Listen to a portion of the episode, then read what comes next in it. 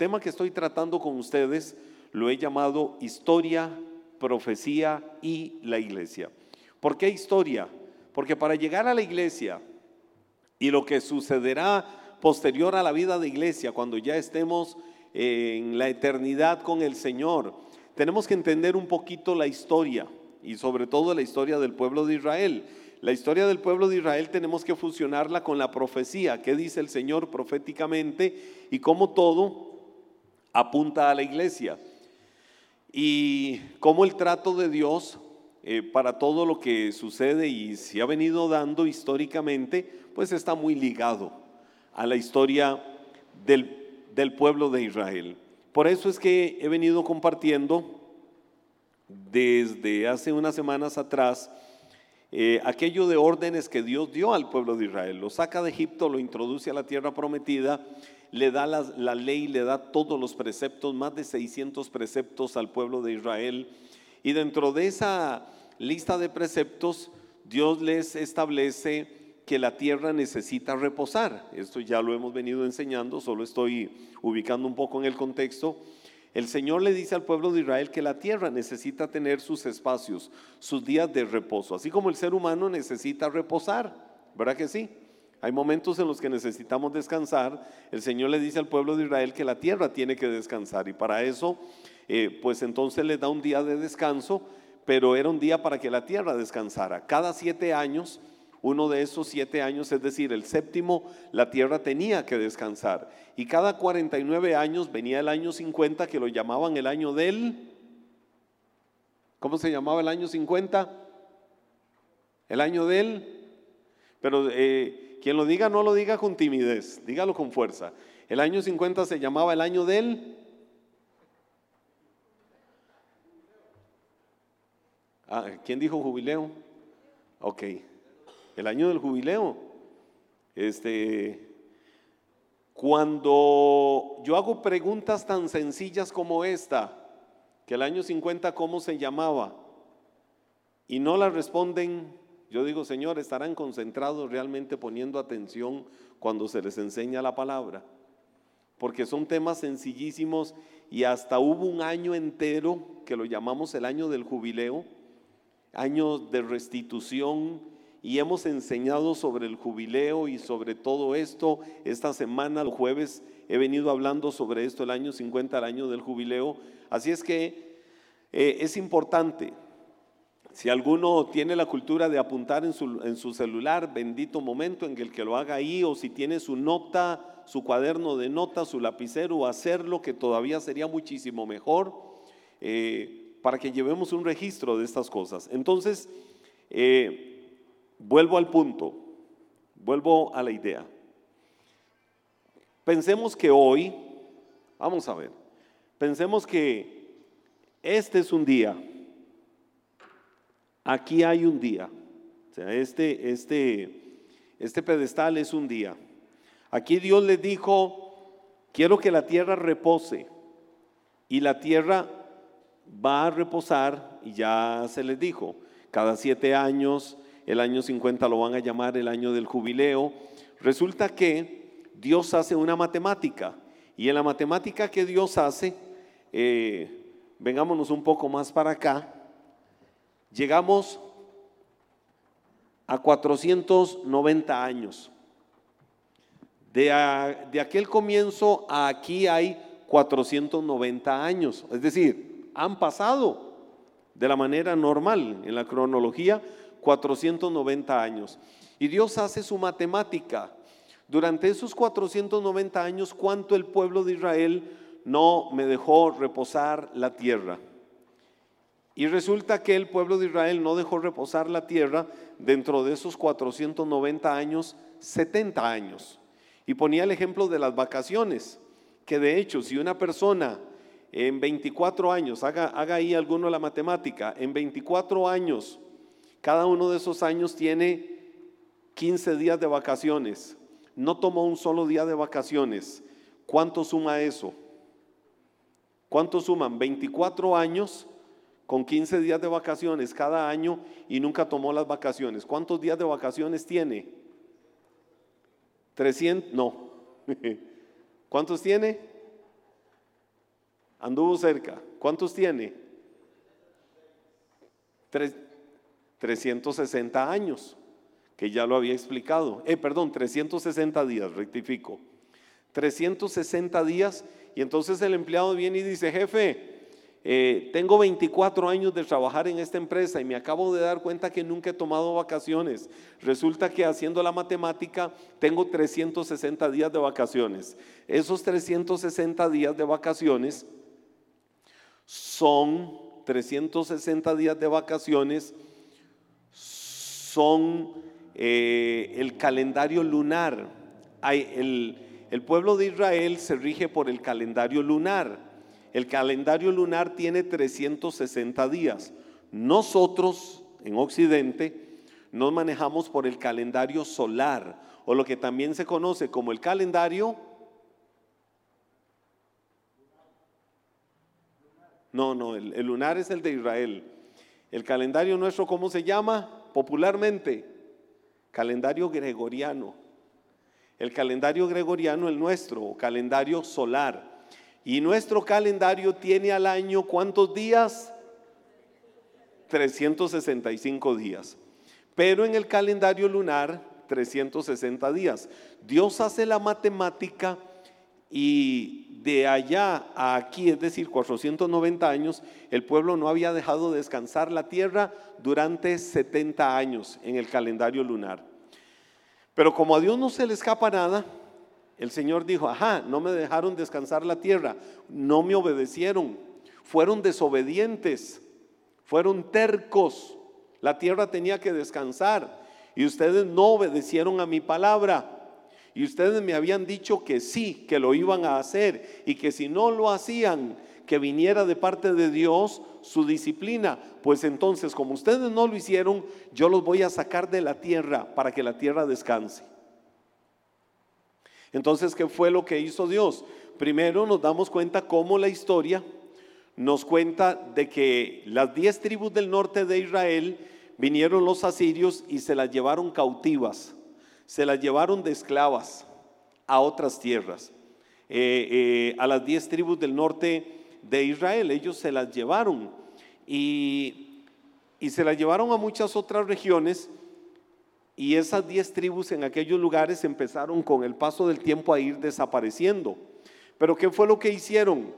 Empezaron a traer extranjeros a la tierra de Israel y, esto, esto me hace pensar mucho en lo que sucede hoy en día, es muy similar.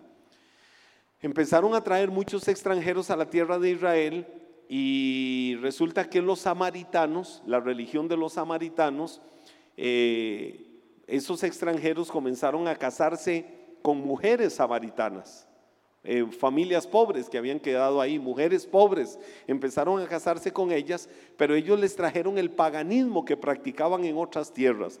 Y entonces los samaritanos se desviaron totalmente porque mezclaron su religión samaritana con el paganismo que toda aquella gente traía. Al final de cuentas, había eh, una gran diferencia entre samaritanos y judíos. Pero quedaban dos tribus, las tribus del sur, que eran las tribus de Judá y las tribus de Benjamín. Resulta que llegó el rey de Babilonia. El rey de Babilonia se llamaba, ¿se llamaba cómo? Nabucodonosor. Hoy diríamos ya no el rey de Babilonia, hoy diríamos el rey de Irak.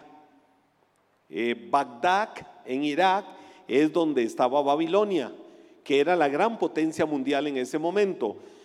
El rey de Babilonia, que era Nabucodonosor, vino y, empezó a crear devastación, empezó a llevarse gente esclava a Babilonia. Eh, de las tribus del sur, de lo que se llamaba la tribu de Judá, que albergaba la tribu de Judá y la tribu de, de Benjamín. Y entonces se los empezó a llevar cautivos. Y a la vuelta del tiempo, Nabucodonosor destruyó la ciudad de Jerusalén. Y cuando destruyó la ciudad de Jerusalén, destruyó también el templo que había levantado Salomón.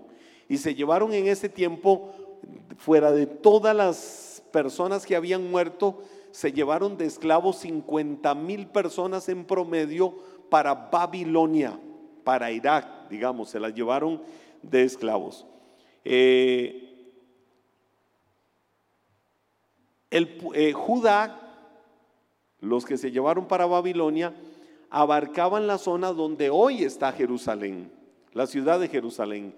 Y Dios quería darle reposo a su tierra. ¿Sabe cuánto estuvieron ellos esclavos en Babilonia? ¿Cuánto estuvieron? 70 años. Muy bien. 70 años estuvieron esclavos en Babilonia. Curiosamente, los mismos 70 años que no dejaron descansar la tierra.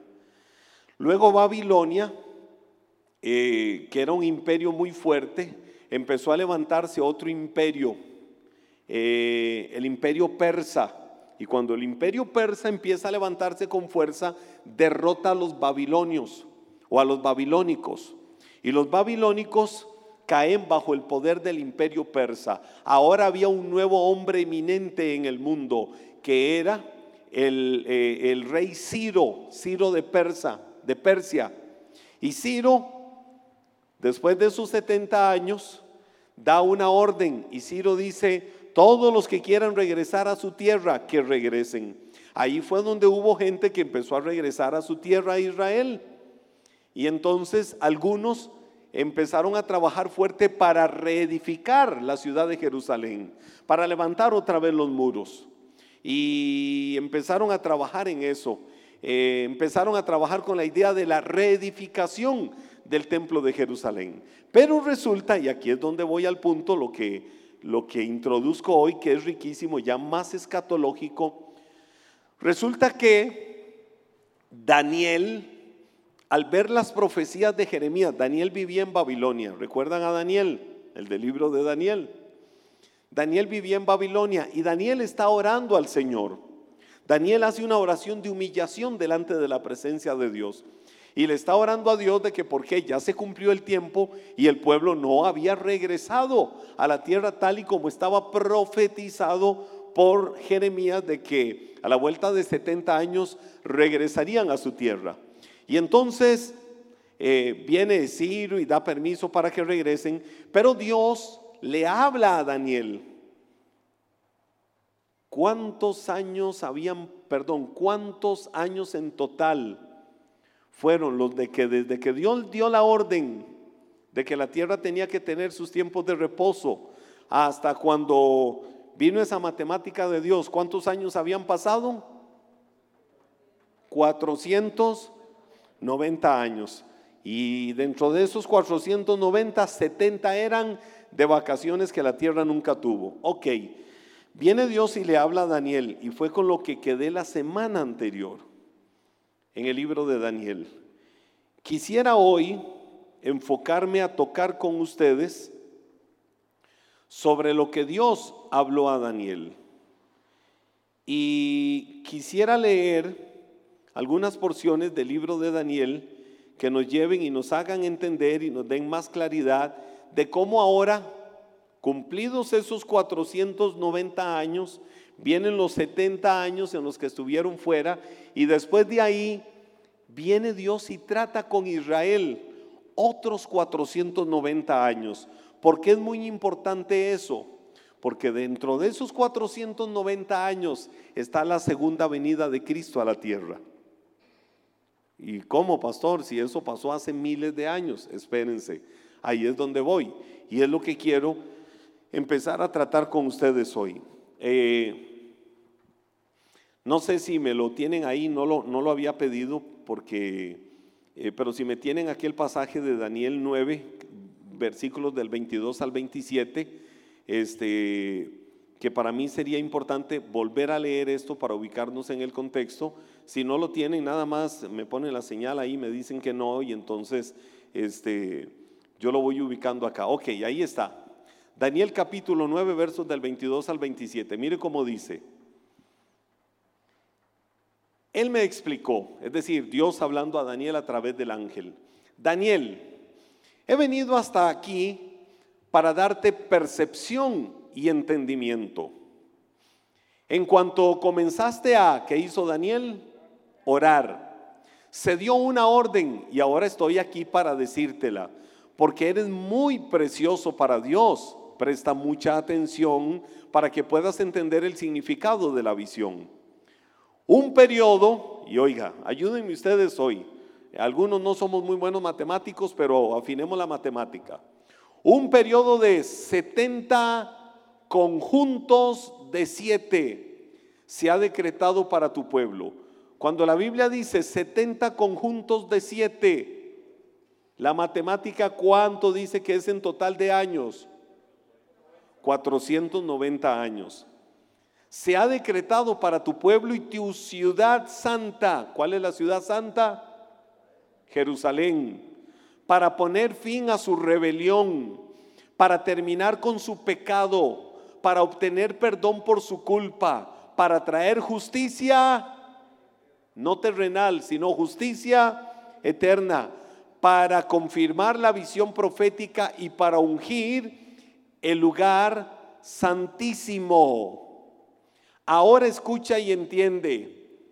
Pasarán siete conjuntos y aquí vamos para que me ayuden un poco en esto. Pasarán siete conjuntos de siete más 62 conjuntos de siete desde, desde el momento en que se dé la orden de reconstruir Jerusalén, a pesar de los tiempos peligrosos. Ok, quedémonos un momento ahí en el, en el versículo anterior. Vamos a devolvernos al versículo anterior y me van a ayudar a armarlo, porque esto es estudio de la palabra. Dice, ahora escucha y entiende el verso 25, pasarán siete conjuntos de siete, ok, siete conjuntos de siete, ¿cuánto es? Siete por siete, siete por siete, cuarenta y nueve, siete por siete, cuarenta y nueve, ok. Vamos, vamos, a, vamos a ilustrarlo de alguna manera. Vengan ustedes dos, Sergio y Jason. Vengan. Porque aquí es donde viene la primera parte de esto. Ok. Siete conjuntos de siete, es decir, siete por siete, 49. Ok, aquí está 49. Él suma los primeros 49 años que dice ahí. Dice, pasarán siete conjuntos de siete más 62 conjuntos de 7. ¿Cuánto es 62 conjuntos de 7? 62 por 7, 434. Ok, aquí está quién. ¿Cómo se llama él? ¿Cómo se llama? Se llama 49. ¿Cómo se llama él? Ya se quedó 49. ¿Cómo se llama? 434. Ahora, quédense ahí queditos 49 y 434. Sigue diciendo la Biblia. Desde el momento en que se dé la orden de reconstruir Jerusalén hasta que venga, hasta que venga un gobernante, el ungido, Jerusalén será reconstruida con calles y fuertes defensas a pesar de los tiempos peligrosos. Después de este periodo de 62 conjuntos de 7, después de, ya llegamos allá a 49. O sea, empezamos en los 490 años que Daniel dice, o lo que llama las 70 semanas, empezamos con el 7 por 7 y llegamos a 49. Pero seguimos avanzando en el tiempo porque la Biblia habla de otro periodo, el primero de 49. Avanzamos en el tiempo a otro periodo y ese otro periodo es el de 62 conjuntos de 7, que suman cuánto? 400 34 años. Ok, pero mire lo que la Biblia dice. Devuélvanme el versículo otra vez, porque me importa mucho que todos los que están acá y los que están en casa estén aprendiendo de esto. Después de este periodo de 62 conjuntos de 7, aquí está 62 por 7, es decir, 434. Después de él, ¿qué dice la Biblia? Matarán al ungido. ¿Quién es el ungido? El Mesías, sin que parezca haber logrado nada. Y surgirá un gobernante cuyos ejércitos destruirán la ciudad y el templo. Oh, cuando se cumplieron estos 434 años, ¿qué dice la Biblia que sucedería? Matarían al Mesías. Y se levantaría, devuélvanme el versículo por favor, eh, matarán al ungido, es decir, aquí, matarán al ungido, es decir, al Mesías. ¿Quién es el Mesías? Jesús. Sin que parezca haber logrado nada.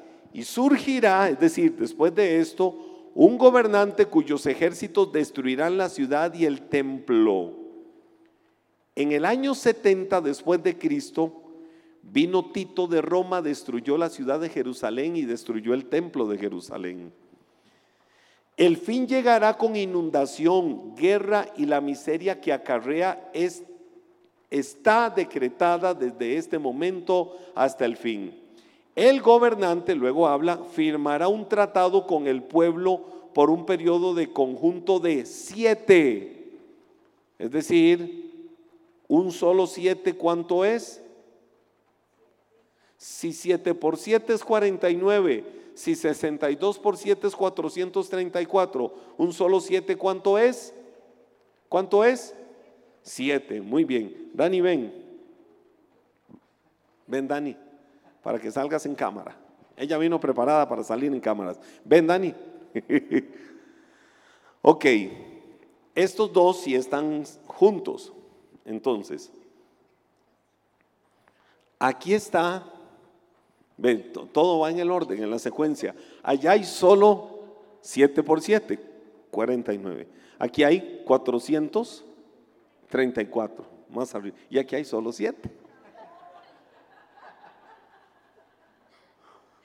Ok, dice la Biblia, ya hablando de este siete, el gobernante firmará un tratado con el pueblo por un periodo de un conjunto de siete, pero el al cumplirse la mitad, la vamos a partir a la mitad. Al cumplirse la mitad de este tiempo, pondrá fin a los sacrificios y las ofrendas es decir, un príncipe que ha de venir y, va a permitir la adoración del templo a la mitad de este periodo. ¿Cuánto es la mitad de este periodo? ¿Cuánto es? 3.5, pero en años ¿cuánto es? Tres años y medio. A la mitad, dice la Biblia, que quitará la adoración. Como punto culminante de todos sus terribles actos, colocará un objeto sacrílego, sacrílego, que causa profanación hasta que el destino decretado para este profanador finalmente caiga sobre él. Ok, quédense acá. Voy a hacer una matemática. Empezamos aquí. 7 por 7, 49. 62 por 7, Ok, 434 más 49, 483. ¿Cuánto dijo Dios que iba a tratar con Israel hasta que viniera la justicia eterna? 490 años. Resulta que cuando llegamos a 434, inmediatamente pasó algo que Daniel profetizó. Pasó algo acá entre este periodo y este periodo sucedió algo aquí. ¿Qué sucedió? ¿Qué fue lo que sucedió que dice Daniel? ¿Qué pasó con el Mesías? Se le quitó la vida al Mesías, como Daniel lo está profetizando. Pero ¿cómo hacemos para ligar este periodo con este periodo? Quédense ahí como modelos, por favor. Voy, voy a explicar un poquito esto. ¿Cuándo entonces empiezan a cumplirse estos 490 años? Resulta que Daniel dice eh, que la orden, vamos otra vez al verso 25, Daniel 9:25, ahora escucha y entiende, dice, pasarán siete conjuntos de siete más 62 conjuntos de siete, desde el momento en que se dé la orden de reconstruir Jerusalén. ¿Cómo estaba Jerusalén después de que Nabucodonosor la destruyó? Eran ruinas. ¿Por cuánto estuvo en ruinas? Por 70 años. Nadie habitó aquellas tierras. Desde el momento en que se dé la orden de reconstruir Jerusalén hasta que venga un gobernante el ungido, Jerusalén será reconstruida, etcétera, etcétera. Pero me interesa eso. Si usted va al libro de Nehemías, Nehemías es el libro que nos habla de la reconstrucción de la ciudad de Jerusalén. ¿Recuerdan los estudiosos de la Biblia el libro de Nehemías? Cuando Nehemías oró y él estaba triste y él era el que servía de copero al rey. Y entonces Nehemías le dijo, es que mi pueblo eh, está destruido, mi ciudad está destruida, yo quiero ir. Y el, y el rey le dio permiso de irse a la reconstrucción de la ciudad.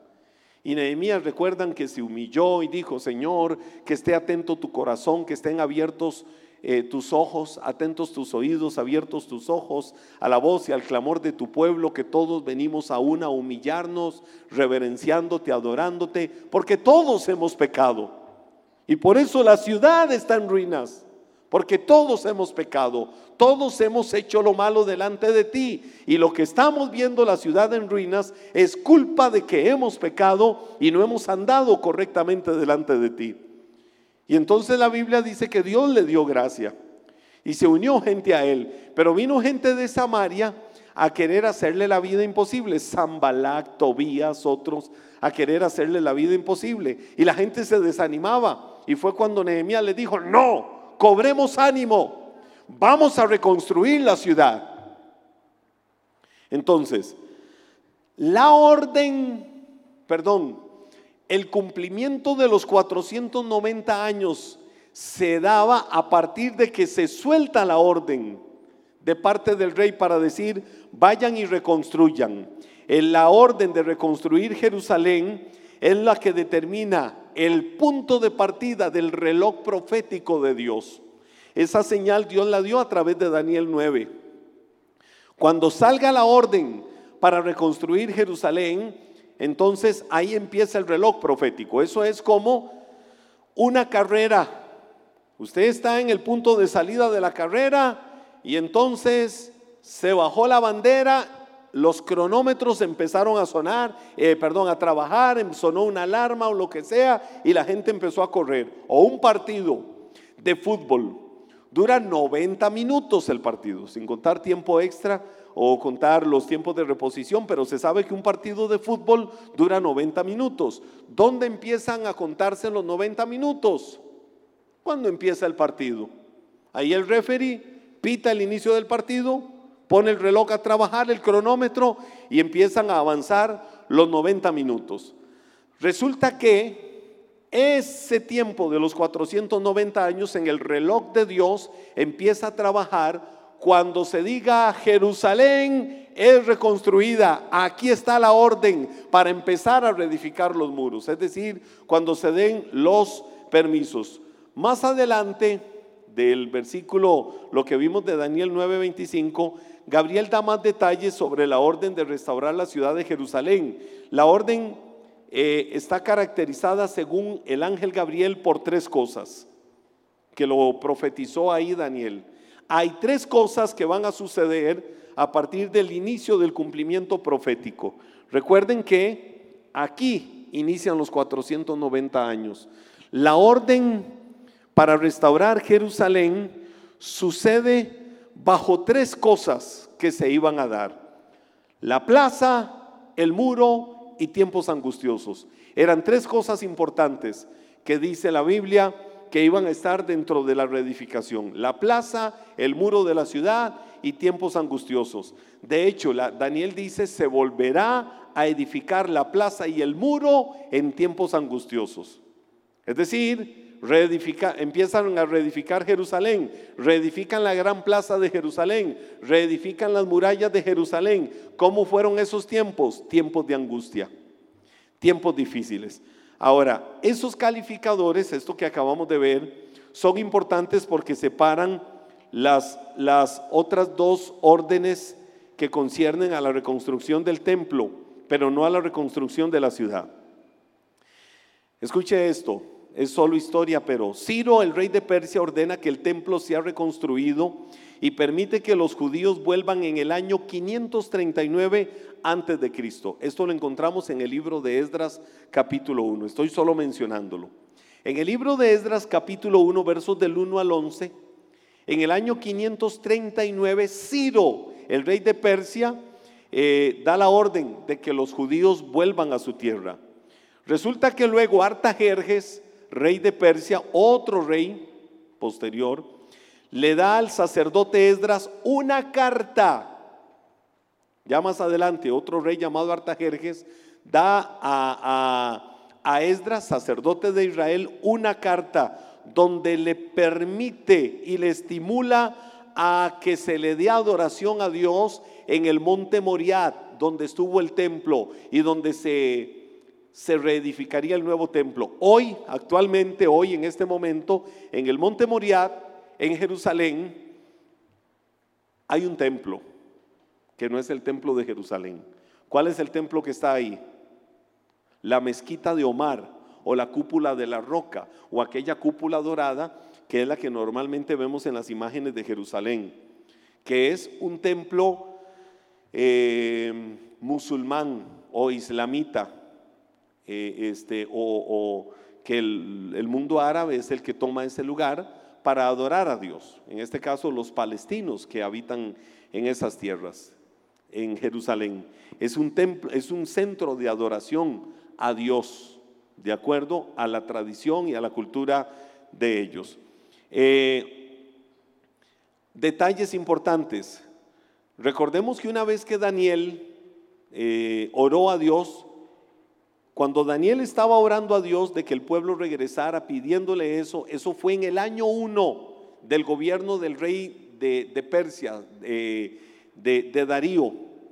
Y cuando Daniel oró fue cuando vino esta profecía, la palabra de Daniel capítulo 9. Ahora, me voy a adelantar un poco eh, para, explicar algunas cosas.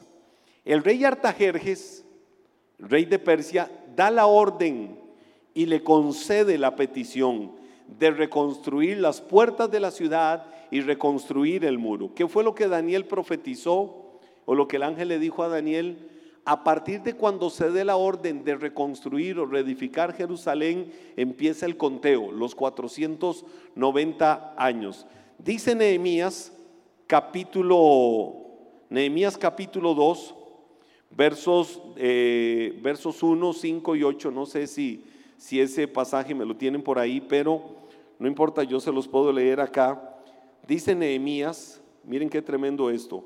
Libro de Nehemías capítulo 2, verso 1 dice, en el mes de Nisan, eh, mes de Nisan para nosotros es marzo, en el año 20 del rey Artajerjes, un día le llevaron vino a su mesa y yo se lo serví al rey. Nunca antes había estado triste cuando estaba con el rey, pero ese día lo estaba, así que el rey me preguntó, ¿por qué estás triste? No creo que estés enfermo, debe de ser una tristeza del corazón. Sentí mucho miedo, pero aún así le dije al rey, que viva el rey por siempre. ¿Cómo no voy a estar triste si la ciudad en la que están enterrados mis antepasados está en ruinas y sus puertas han sido consumidas por el fuego? Entonces el rey me dijo, ¿cómo te puedo ayudar? Antes de responderle oré al Dios del cielo. Entonces le dije al rey, si su majestad está de acuerdo y cree que este siervo suyo merece ayuda, le ruego que me envíe a Judá, a la ciudad de Jerusalén. Esa es la ciudad de mis antepasados y quisiera poder ayudar a reconstruirla. La reina estaba sentada al lado del rey y ambos me preguntaron, ¿cuánto demorará tu viaje? ¿cuándo regresarás? Le dije exactamente cuánto me demoraría y el rey estuvo de acuerdo en enviarme a Judá, así que le sugerí, si su majestad está de acuerdo, le pido que me entregue cartas dirigidas a los gobernadores de las provincias que queden al occidente del río Éufrates, para que me dejen pasar libre hasta que llegue a Judá. Le ruego que una de esas cartas esté dirigida a Asaf, el administrador de los bosques del rey, para que me suministre madera para las vigas de las puertas del templo, para la muralla de la ciudad y para la casa donde voy a vivir. El rey me dio lo que le pedí debido a que Dios estaba conmigo. Por cierto, qué tremenda palabra. El rey me dio lo que le pedí porque Dios estaba conmigo. Tomen eso en su espíritu también, esa palabra. Ahora, voy a un punto importantísimo para, para, para ilustrarlo. Voy a brincarme un poco, mucho de lo que tiene que ver con la historia, para llegar a los periodos. Para llegar a 49, para llegar a 434 y para llegar a 490 es decir, el último, los últimos siete años. El primer periodo, Daniel profetizó que habrían siete semanas de años desde que se dio la orden, el punto de partida. Esas siete semanas de años suman cuántos? 49 años. ¿Qué pasó en esos primeros 49 años?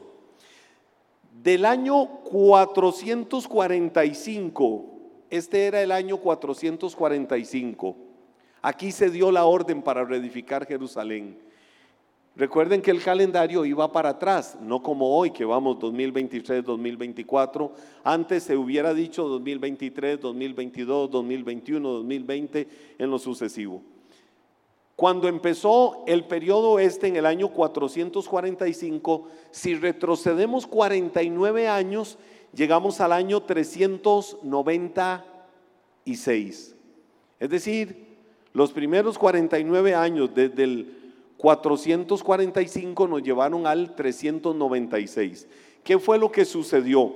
El suceso clave durante este periodo, aquí sí vamos ya a entrar en materia rica, el periodo clave durante ese periodo fue la reconstrucción de las murallas y las calles de Jerusalén. Es decir, en esos primeros 49 años, en estos primeros 49 se reconstruyeron las murallas de Jerusalén, se reconstruyeron las calles de Jerusalén y fueron tiempos demasiado angustiosos. Eran demasiado angustiosos, pero ellos lo lograron. Se dio el cumplimiento literal de Nehemías desde el capítulo 2 al capítulo 6. En la casa estudien Nehemías del capítulo 2 al capítulo 6 y se van a dar cuenta cómo la reconstrucción de las calles de Jerusalén, cómo la reconstrucción de los muros de Jerusalén fueron en tiempos muy angustiosos. Ahí está establecido cómo fue y se cumplió perfectamente la profecía. Las siete semanas o este periodo que se llama ¿cómo? ¿Cómo se llama este periodo? 49 años. Es el que hace referencia a la reconstrucción de Jerusalén, como lo dice la Biblia, en tiempos muy, muy llenos de angustia, en tiempos muy difíciles, lo cual empezó con la orden en Nehemías 2.8, cuando el rey le dijo, te daré cartas, lo que acabamos de leer, para que te dejen pasar y vayas a reconstruir. Eso sucedió en marzo del año 445 antes de Cristo y continuó, es decir, aquí, marzo del año 445. Avanzamos en todo este tiempo, de aquí a aquí, se reconstruyen los muros de Jerusalén, se reconstruyen las calles de Jerusalén. Y llegamos al año 49. Wow, lo que Daniel profetizó se estaba cumpliendo al pie de la letra. Estaba sucediendo tal y como lo había dicho. Ahora, si la Biblia dice que al final sería el tiempo donde vendría el Mesías príncipe, ¿cuántos años faltan de aquí al Mesías príncipe para que Él regrese? Si han pasado 49, ¿cuántos años faltan? De acuerdo a eso a un matemático ahí, yo lo tengo, pero lo que quiero es que ustedes trabajen un poco en esa parte. 490 menos 49. 400. Ok. Y para llegar a, a 69, 434. Recuerden que se llama 434.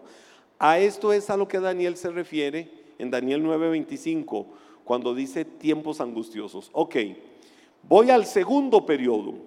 Ya vimos que desde marzo del año 445 antes de Cristo, cuando se dio la orden, el rey Artajerjes dio cartas para ir a reedificar Jerusalén hasta llegar a siete semanas de años, es decir, hasta 49, se reconstruyó en tiempos angustiosos.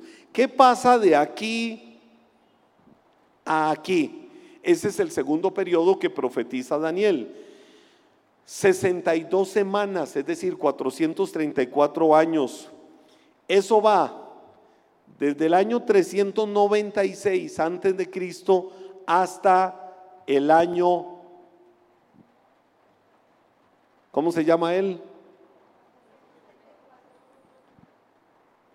desde el año 396 hasta llegar a él, en la matemática, ojo, en la matemática, habrá gente que esté de acuerdo conmigo, habrá otra gente que no esté de acuerdo conmigo, habrán quienes dicen, no, fue un año antes, habrán quienes dicen, no, fue dos años después. A mí no me interesa mucho eso, pero por lo menos mi convicción es esta matemática.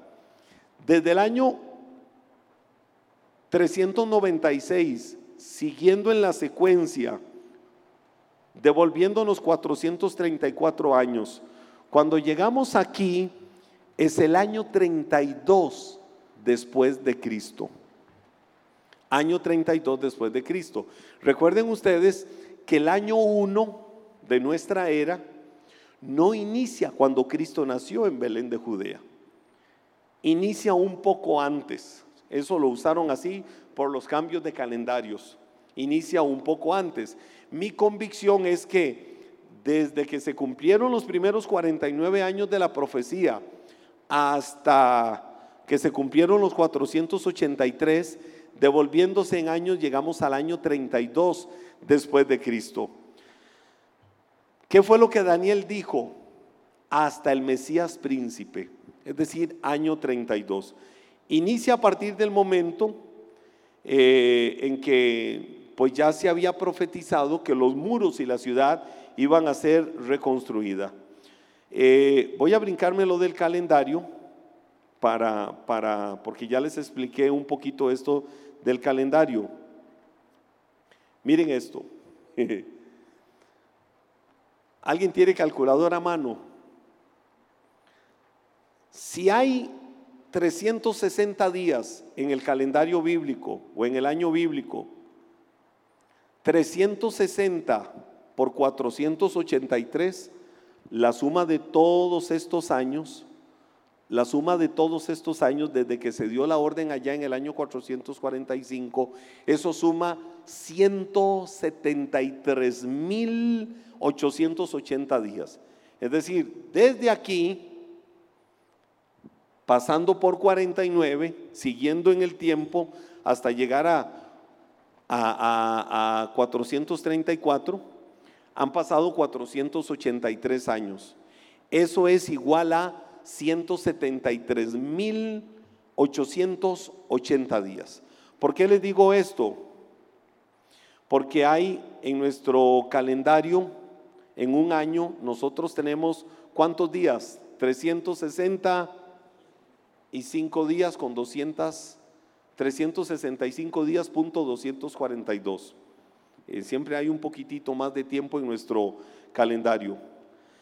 Ah, no voy a hablar mucho de esta matemática, pero quiero mencionarles esto para que entremos a lo que es cuando Cristo regresa. No estoy hablando de fechas ni de días, estoy hablando de profecía bíblica. Resulta que si 173.800 días después, es decir, donde está ubicado él, 173.880 días después de que salió la profecía o que inició la profecía, viene el Mesías, viene el Salvador del mundo, viene Cristo al mundo, 483 años después de que salió esa profecía. ¿Qué pasó con el último año, el año 70? ¿Por qué no van juntos? porque estos dos años no están juntos para que se cumplan 490 años, porque aquí empieza a contarse la otra parte que a nosotros nos importa y nos interesa. Resulta que el día que se estaban cumpliendo 173.880 días desde que salió la profecía, o el día que habíamos llegado a 483 años, ese mismo día fue un domingo para efectos nuestros. Ese domingo se estaba cumpliendo una profecía que habla de mira a tu rey donde entra en un pollino de asno, lo dice el libro de Zacarías. Eso lo voy a ver más en detalle después. Pero este mismo día el rey estaba entrando en un pollino de asno. Pregunta, ¿quién en su tercer viaje a Jerusalén pidió un pollino de asno para entrar a la ciudad? ¿Quién fue? Fue Jesús. Y recuerdan cuando Jesús iba entrando a la ciudad, lo que la gente hacía. La gente tiraba palmas, la gente tiraba, eh, eh, como, decir, este, banderas, estandartes, a su paso le tiraban flores y de todo. ¿Y qué era lo que la gente decía? Osana al que viene. Estaban diciendo, bienvenido el rey de Israel. Lo que Zacarías dijo, mira a tu rey entrando como, mira a tu rey entrando en un pollino de asno a la ciudad. Eso sucedió a finales de marzo del año 32 de nuestra era. Mi pregunta para ustedes es otra vez, ¿por qué 7 no está unido a 434? Para que ambos sumen 441 más 49, 490 años. ¿Por qué no están unidos? Porque resulta que viene otra profecía que dijo Daniel, y después de las 62 semanas estas, más aquellas 49 que suman 69, ¿qué fue lo que Daniel dijo? Se le quitará la vida al Mesías. ¿Verdad que lo dijo Daniel?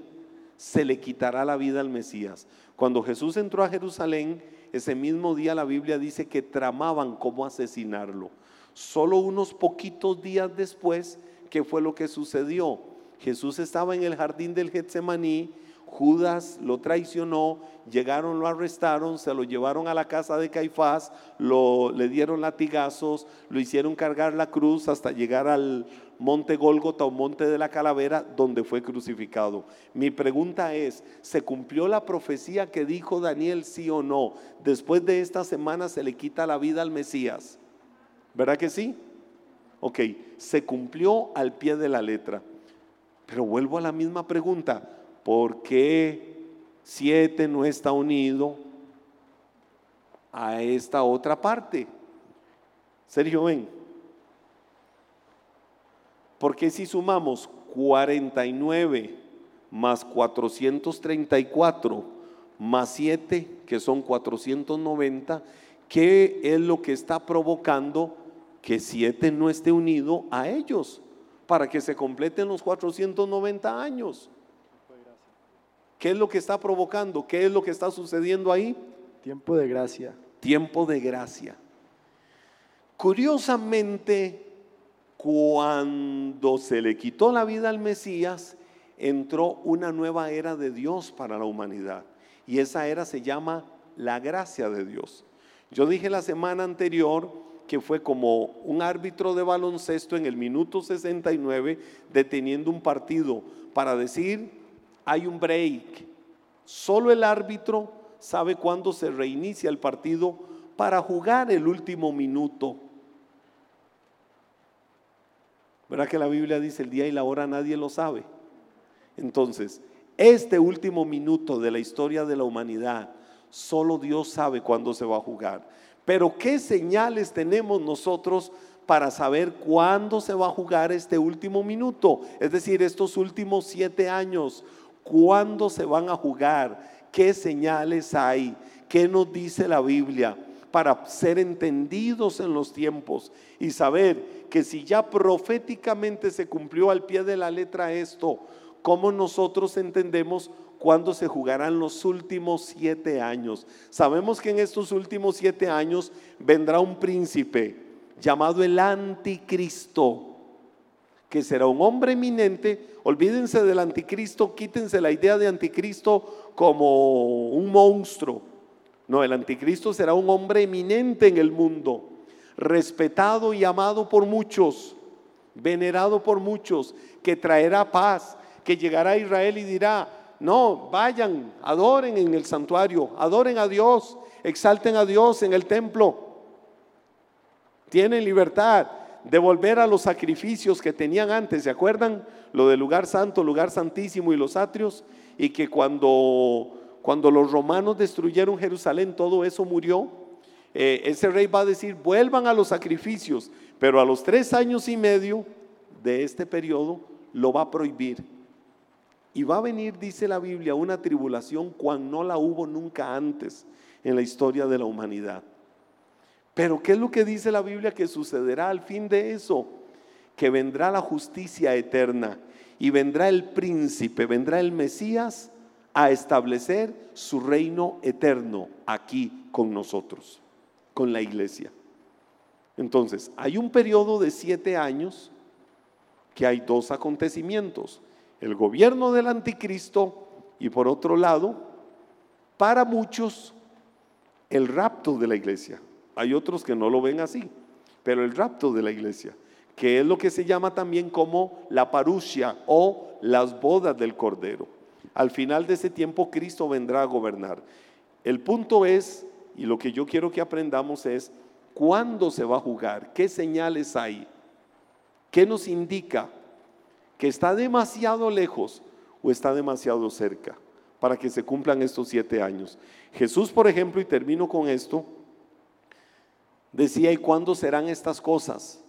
Principio de dolores, habrá hambre, habrá pestes, pestes.